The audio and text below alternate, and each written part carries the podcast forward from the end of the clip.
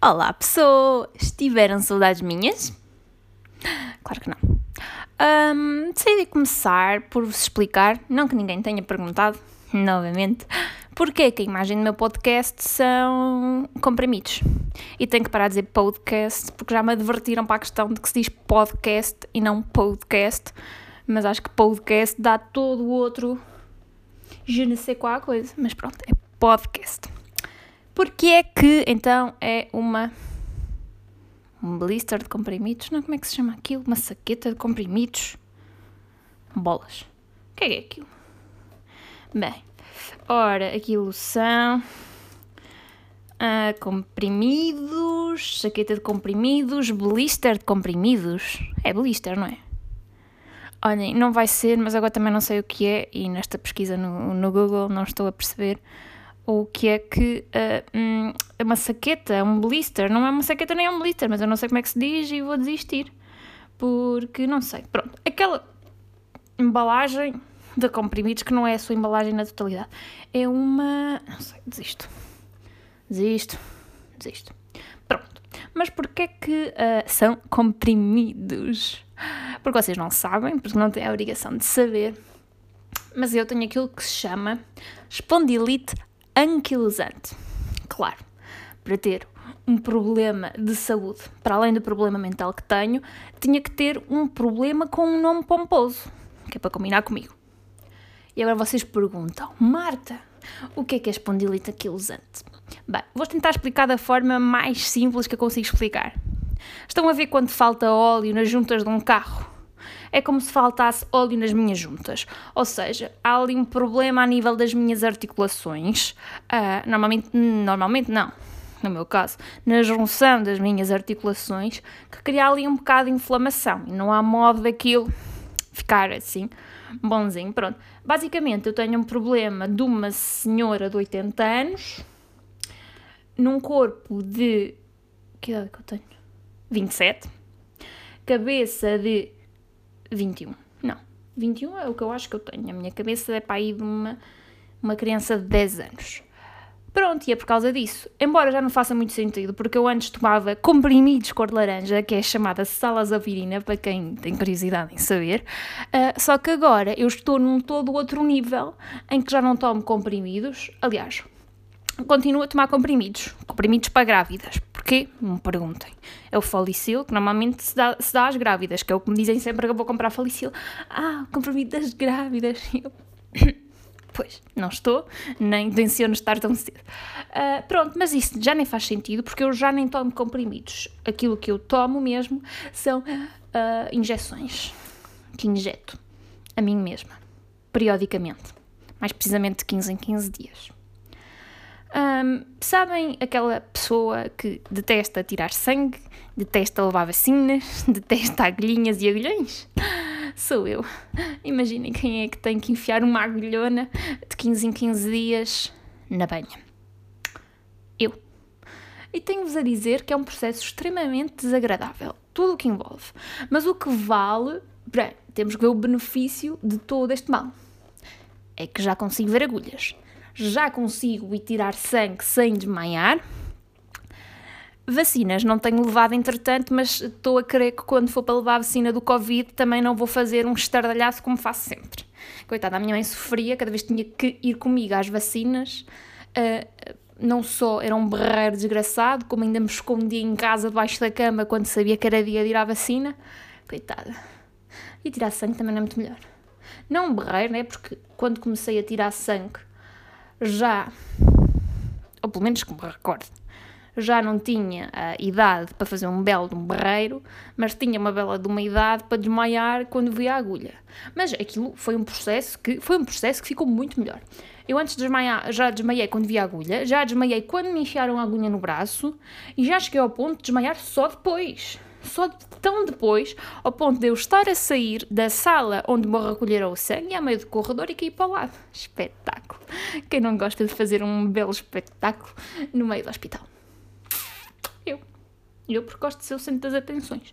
Pronto, mas resumindo, concluindo e misturando, um, aquilo é um comprimido para alusar, não é alusar que se diz, alu, aludir, aluzir, aludir, aludir, deve ser, aludir ao meu problema uh, de saúde de velha de 80 anos, uh, que é a espondilite anquilosante, que me foi diagnosticado quando eu tinha, não que ninguém tenha perguntado, mas não estou em erro, tinha 21 anos quando me foi diagnosticado. Um, sendo que tive os primeiros sintomas por volta dos meus 18, 19 anos. Uh, e podem ver que o diagnóstico não demorou muito, né? Ali três anitos, à volta de três aninhos, para diagnosticar uma coisa que uh, me chegaram a dizer para eu parar de fazer fita, porque eu não tinha nada. Nada não tens tu nessa cabeça, sua senhora médica. Mas pronto, está o passado no passado, o futuro no futuro, e que futuro não risonho que se avizinha para mim. Uh, agora que também falei de bebés, alguns aqui por causa dos comprimidos dos bebés, vocês sabiam, não sabiam porque nem eu sabia, mas agora sei, que uh, quando eu quiser engravidar, se eu algum dia quiser engravidar, e se eu quiser vacinar o meu filho, um, tenho que deixar de tomar a minha medicação durante a gravidez. Sabem o que é que não vai acontecer? Não vou deixar de tomar a minha medicação durante a gravidez. Por isso, o puto é bom que se enrijeça entretanto e que apanhe ali coisas que não quer que ele apanhe, mas tem que se enrijecer porque só vai ser vacinado contra os bichos maus do mundo uh, um mês depois de nascer. Pronto, tirando isso.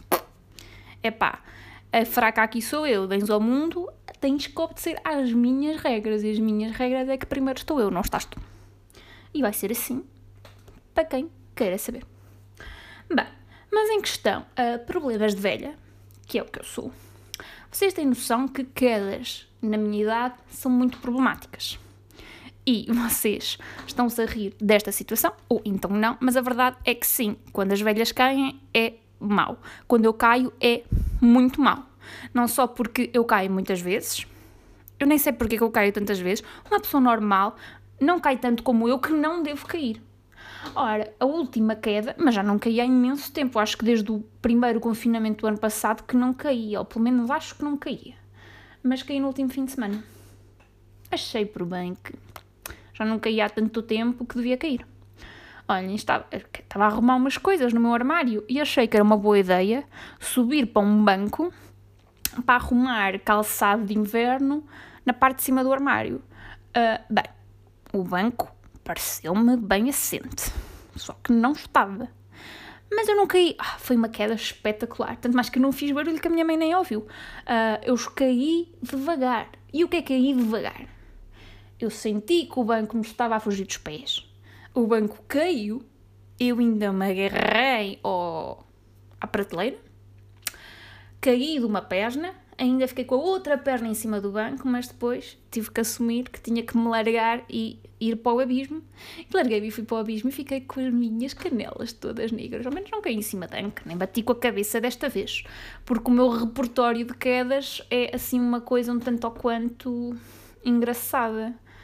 Uh, desde cair nas monumentais alerta, uh, é mentira. Se vocês caírem nas monumentais, quantas escadas caírem, não são quantos anos a mais ficam na faculdade, porque eu caí nas monumentais duas vezes, sendo que uma não foi bem cair, porque me agarrei a um colega meu que ainda me segurou, mas da outra vez caí tipo aí uns 4 graus e acabei o curso no tempo normal, por isso.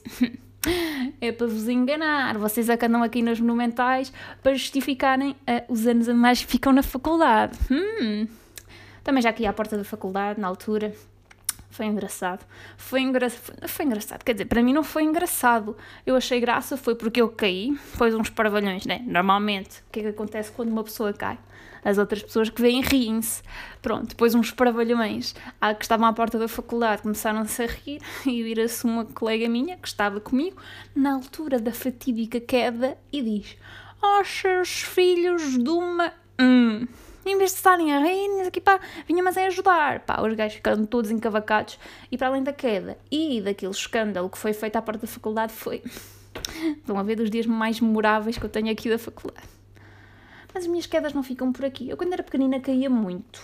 Caía muito até que chegámos à conclusão, a minha mãe chegou à conclusão, que alguma coisa não estava certa em mim. Já não estava mesmo antes disso. Ou mesmo depois continuou nada, nada certo. Mas a verdade é que eu via muito mal. Sou muito míope sou uma pequena topeira. E caía muito, até que a minha mãe decidiu que era uma boa ideia arranjar óculos. desde os 6 anos a usar óculos. 6, 5? Ixi, que tristeza. Mas a minha melhor queda, a que eu considero o ex-libris das minhas quedas, foi um dia, também durante o tempo da faculdade, que estava a chegar a casa completamente sóbria. Isto é importante frisar. Estava completamente sóbria. Estava a voltar a casa das aulas à tarde, à hora do almoço, já não tenho bem certeza, mas estava a voltar às aulas, estava a voltar das aulas completamente sóbria, com a minha pastinha numa mão, não sei o que é que tinha na outra, se calhar nada. Uh, estava a chegar a casa e uh, dei por mim a tropeçar numa carpete, antes à, à entrada do apartamento, a tropeçar, a ser projetada para a frente, bati de cara na porta, na porta de entrada do apartamento, um, e desloquei o maxilar. E vocês perguntam, Marta, como é que deslocaste o maxilar? Não sei, pronto, bati, bati com, com, a, com a fuça na porta, com o queixo no chão, uh, o meu queixo ficou literalmente ao pendurão. Não sei se vocês estão a visualizar, mas é que um, não dá para falar. Vocês com o maxilar ao pendurão não conseguem articular, né? abrir e fechar a boca para falar. Não sei se estão cientes disto. Estou eu a ligar à minha mãe, a tentar explicar à minha mãe o que é que tinha acontecido. Um, pronto, e não conseguia, porque tipo a língua não mexia, não sei, não conseguia falar. E digo-vos, eu já senti muitas dores nesta vida. Mas a dor do dentista me pôr o maxilar no sítio foi das dores mais agudas e mais horríveis que eu já senti em toda a minha vida. Que, que é aquilo? Tipo, ele pegou pimbas no sítio. Ficou bem, ficou no sítio, mas doeu pacatano. Pronto, acho que esta foi a minha melhor queda. Um, mas agora, misturando e fazendo uh, coisas que, olha, de repente lembrei-me aqui de outra coisa. Uh, vocês têm, tinham ou sabem uh, que o Dom Juan, na verdade, não se chama Dom Juan. Eu não sei se vocês sabem o que é um Dom Juan. Dom Juan é tipo aquele homem todo engatatão, pipipi, pipipi, vai com todas, só todas vão com ele, enfim. Mas vocês sabiam que o Dom Juan não é verdadeiramente um Dom Juan? Dom Juan é o nome espanhol da coisa. O verdadeiro, o originário, o original é o Dom Giovanni. E como é que eu sei isto? Sei isto porque as aulas de italiano são extremamente interessantes e nós aprendemos muitíssimas coisas. Aprendemos tanto que Don Giovanni, que é uma ópera italiana de Mozart, vocês sabiam que Mozart tinha escrito uma ópera? Não, até escreveu mais que uma, ficam vocês a saber. E o Don Giovanni é que é o verdadeiro termo de onde vem, de pontos, onde advém depois uh, o, o Dom Juan, que é basicamente o Don Giovanni, esta ópera é sobre um homem Don Giovanni, que tinha mamado mais mulheres do que aquelas que existem hoje em dia, se calhar. Não, mas aquilo é ridículo. Então, uma das, das, das cenas dos atos, da, dos atos não, uma das cenas, é o homem a contar o número de mulheres que já tinha feito.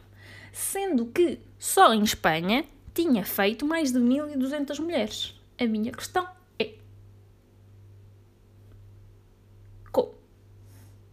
Ele diz na canção: eram novas, eram velhas, eram gordas, eram magras, eram jovens, eram casadas, eram solteiras, eram todas. Era tudo o que vinha a rede era peixe. Mas é que nem sequer há, critério. Há, umas pessoas têm que ter critérios mesmo para serem uns, uns dons givanis desta vida. Há que ter critérios. Mas que é isto? Pronto, era só isto que eu queria partilhar, porque fiquei extremamente chocada quando ele disse que em, em Espanha já tinha mamado mais de 1200. Mais de 1200 ali, mais 900 não sei aonde, mais ah, na Áustria só foram 90. 92. Ao menos isso. Enfim. Olhem, mas também de coisas que não têm nada, nada a ver. Vocês sabem o que é que é um, um animal. Uh... Esperem um pouco. Xilófago. O que é que é um animal xilófago? Eu pensei que era um animal que, parecia, que se parecia com um xilofone. Se calhar vocês, pessoas da ciência e das biologias, sabem, mas eu, que sou de letras, uh, não sabia. E agora fiquei extremamente espantada ao saber que um animal xilófago. Não, melhor, vou-vos dar opções. O que é, que é um animal xilófago? é um animal uh, que come insetos, é uma epifania. Ah, não, isto não faz sentido. Esperem um pouco. Vou retroceder. É um animal que come insetos, é um animal invertebrado cego ou é um animal que come madeira? Ok, podem dar as vossas respostas, mas acho que a forma como dei as opções foi demasiado óbvia. Sim, não é um animal xilofone. É um animal que come madeira. Porquê? Porquê é xilófago? Estou a tentar perceber. Xi, aqui o primeiro diz que é uma junção de xilo, seja lá o que xilo seja, com fago. Pois, faz sentido, porque é um xilofago. São xilófagos. Mas a minha questão é: porquê? Porquê? Porquê se te esqueceste ou não de mim? Ah, olha outra coisa. Vocês sabiam que na língua portuguesa não existe uma palavra específica para dizer depois de amanhã? Para dizermos o dia depois do dia que há amanhã, então temos uma palavra para amanhã, que é amanhã. Temos uma palavra que é para hoje, que é hoje. Temos uma palavra para ontem, que é ontem. Temos uma palavra para anteontem. Mas não temos uma palavra para dizer, só uma palavra para dizer depois de amanhã. Mas temos uma palavra na língua portuguesa que quer dizer especificamente atirar uma pessoa pela janela com, intim, com a intenção de magoar ou assassinar. Que é defenestrar. Defenestrar uma pessoa é atirar uma pessoa pela janela. Agora a minha questão é: quando, em que circunstância, em que conversa é que nós vamos utilizar a palavra defenestrar?